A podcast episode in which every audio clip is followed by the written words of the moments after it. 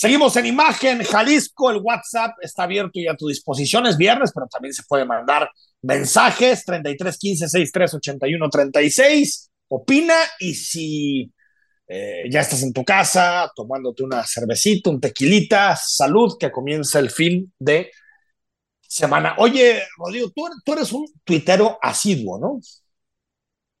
Eh, he intentado ya no un tanto, poquito al ritmo por salud mental, pero todavía con algunas cuentas silenciadas y bloqueadas por mi propio bien, me divierto. Eh, bueno, después te recomiendo un artículo que escribió un tal David Ricardo sobre el tema. Está bueno. Pero eh, eh, que, que, agarrón de Clemente Castañeda y Ricardo Villanueva. No, no, no, no lo vi exactamente. ¿No lo vieron? No, yo, yo, yo, tampoco lo vi. A ver. Fíjate, puso un tweet que ayer lo leíamos en el programa por ahí de las 8 de la noche, más o menos de nueva cuenta, el grupo político que controla la UDG juega a asumirse como víctima y lanza una campaña contra los poderes públicos del Estado. Ese dinero que gastan en campaña, que se usa en educación. Y a las 2 de la mañana, el rector Villanueva le respondió, cuando todo ese grupo de prepa 5 independientes y rebeldes que también tomaron calles y escuelas soñaban con gobernar Jalisco, ¿en verdad no soñaron para hacer esto? Le respondió a las 2 de la mañana y Clemente Castañeda le acaba de, le acaba de, contestar, perdón, que la denuncia contra los tres jóvenes es un asunto entre particulares, la pregunta es quién se hace responsable de estos jóvenes y que quien está detrás de una serie de tweets muy largos. Es en realidad el problema del grupo político en Universidad de Guadalajara. Pues si se supone que eran como puentes Clemente y Ricardo Villanueva, pues creo que ya la guerra terminó de derrumbar todos los puentes, ¿no? E, era justo lo que iba, lo que iba a decir. Qué, pena que ver a dos personas que eran de las moderadas ya radicalizarse, entonces, pues. pues sí, no, ya, ya cuando ves que sube a este nivel, me parece que es muy, muy complicado dar un paso, un paso hacia atrás. Rodrigo de la Rosa, ilústranos, llévanos de la mano con las frases que marcaron esta semana. Bueno, pues el presidente López Obrador cometió esta semana y me parece que tendría que haber sido más escandaloso, pues un acto de sinceridad brutal y simplemente dijo que ayudar a los pobres, pues es simplemente irse a la segura en los temas electorales. Lo dijo él, escúchenlo, que no digan que estamos inventando nada. Ayudando a los pobres va uno a la segura, porque ya sabe de que cuando se necesite defender, en este caso la transformación, se cuenta con el apoyo de ellos. No así con sectores de clase media, ni con los de arriba, ni con los medios, ni con la intelectualidad. Entonces, no es un asunto personal, es un asunto de estrategia política. Hijo, qué frase, y de esto se hicieron cartones por arriba, por abajo, por en medio. ¿Tú cómo la interpretas, David? Híjole, qué, qué, qué lamentable que, digo, todos sabíamos que, que, lo hace de alguna forma, pero pues que se lo guarde en su fuero interno, ¿no? Que, que lo ande mostrando sin, sin ninguna clase de pudor, ¿no?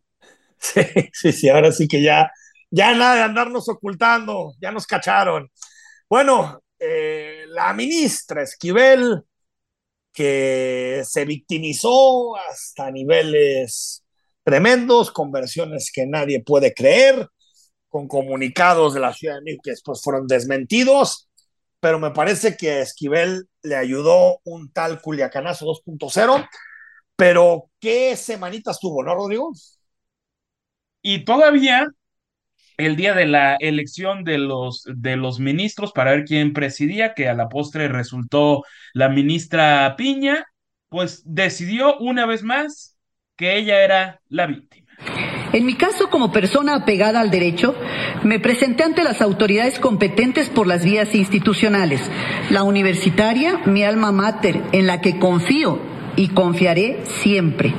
Ante la Fiscalía, en la que aporté elementos contundentes que pedía la sociedad y los medios de comunicación.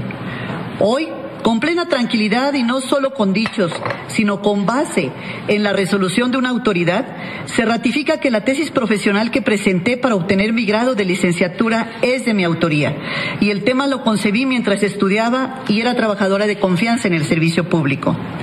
Hay quienes por razones económicas, cupulares o políticas quisieran debilitar a esta Corte.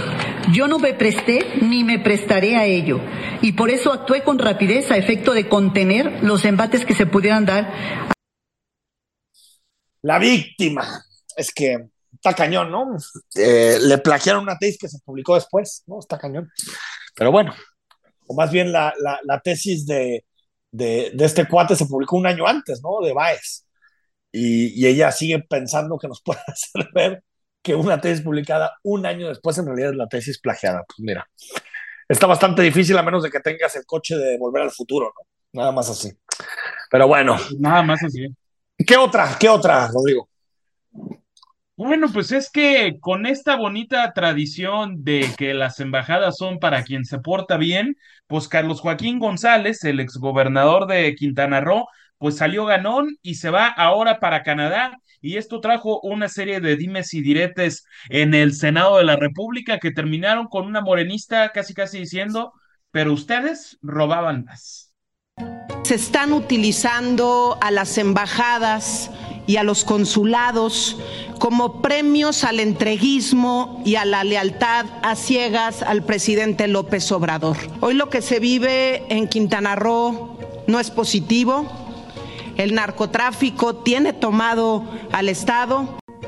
Yo solamente le quiero recordar a la diputada Mariana Gómez del Campo que los gobiernos panistas fueron finos y muy finos en nombrar amigos y cómplices en las embajadas. Entonces, ¿de qué hablan? O sea, no se vale, no se vale de verdad ese doble discurso. Tengan, tengan para que aprendan, ¿no? De, recordando al clásico. Que, que, en esto, sí, David, es el PRI de siempre. ¿eh? Esto de, de, embajadas para los amigos o embajadas para los que ya no quieres tener aquí. Eh, la diplomacia como botín, Dios mío, ¿no? Oye, Enrique, pero ante esta degradación, yo quisiera rescatar el caso de Javier Corral, que le ofrecieron lo mismo, entrar en el paquete de, de embajadores. Ajá. Él lo rechazó y con sus ahorros prefirió abrir una librería en Chihuahua. Ah, Entonces, a ver si luego tenemos chance de, de, traerlo al programa. Sí, seguro que sí. Un tipo muy digno, Corral. Sí, y le ofreció también una embajada. Sí, sí, ya eh, lo declaró en el país, que, que le ofreció ah, una embajada mira. y él la rechazó. Órale. Pues mira, todavía queda algo de dignidad en la política, ¿no, Rodrigo? Qué bueno. Qué bueno, ¿no? Alguien. Sí, sí, sí. Esta prostitución de embajadas pobre del Servicio Exterior Mexicano, la verdad es que es de las, de las mejores cosas, de las partes más sanas de la administración pública en nuestro país, pero que se ha prostituido de una manera inimaginable estos años. Eh, Laida Sansores, una de las clásicas, ¿no? Y hablando de impresentables y coloridas, Laida Sansores y su respuesta a qué hizo en sus 19 días de vacaciones.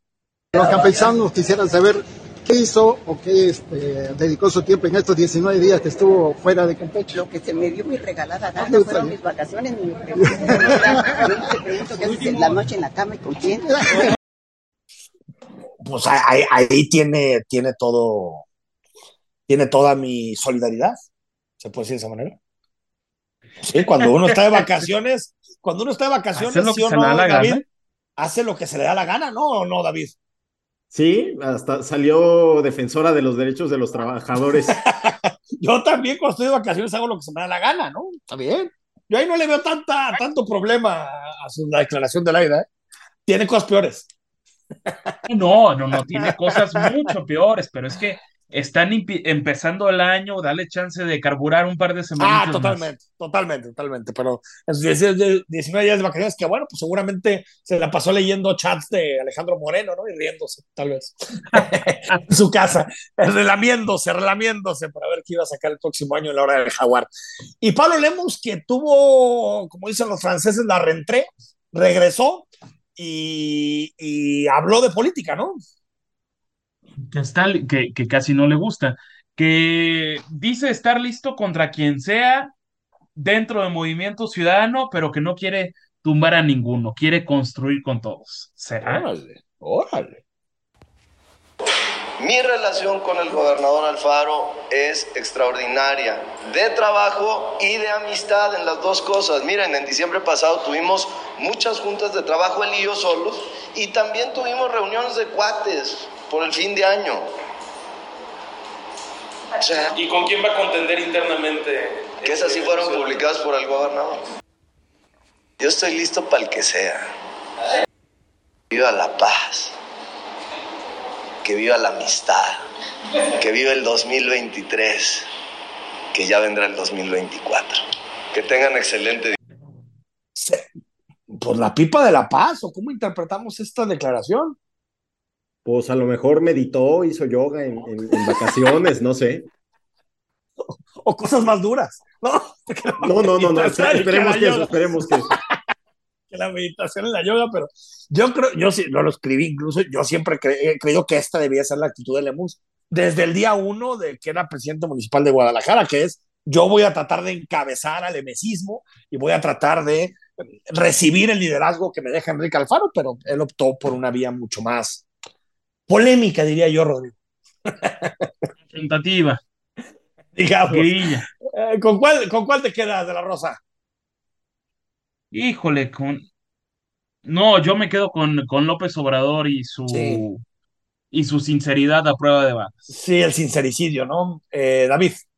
Sí, yo también es muy divertido cuando hay harakiri así público. Sí, se aventó el harakiri, le dio todo, toda la, la, la razón a sus adversarios. Bueno, esta semana no hay libro, pero la próxima sí. Te puedes ir registrando a través del número telefónico de imagen 3315-6381-36, porque esta semana te regalamos Amor Libre de Tess Headley, una novela ambientada en Londres, muy interesante, en los 70s, donde el amor se volvió rebelde, el amor libre, y, y, por lo tanto es una novela que seguramente te interesará.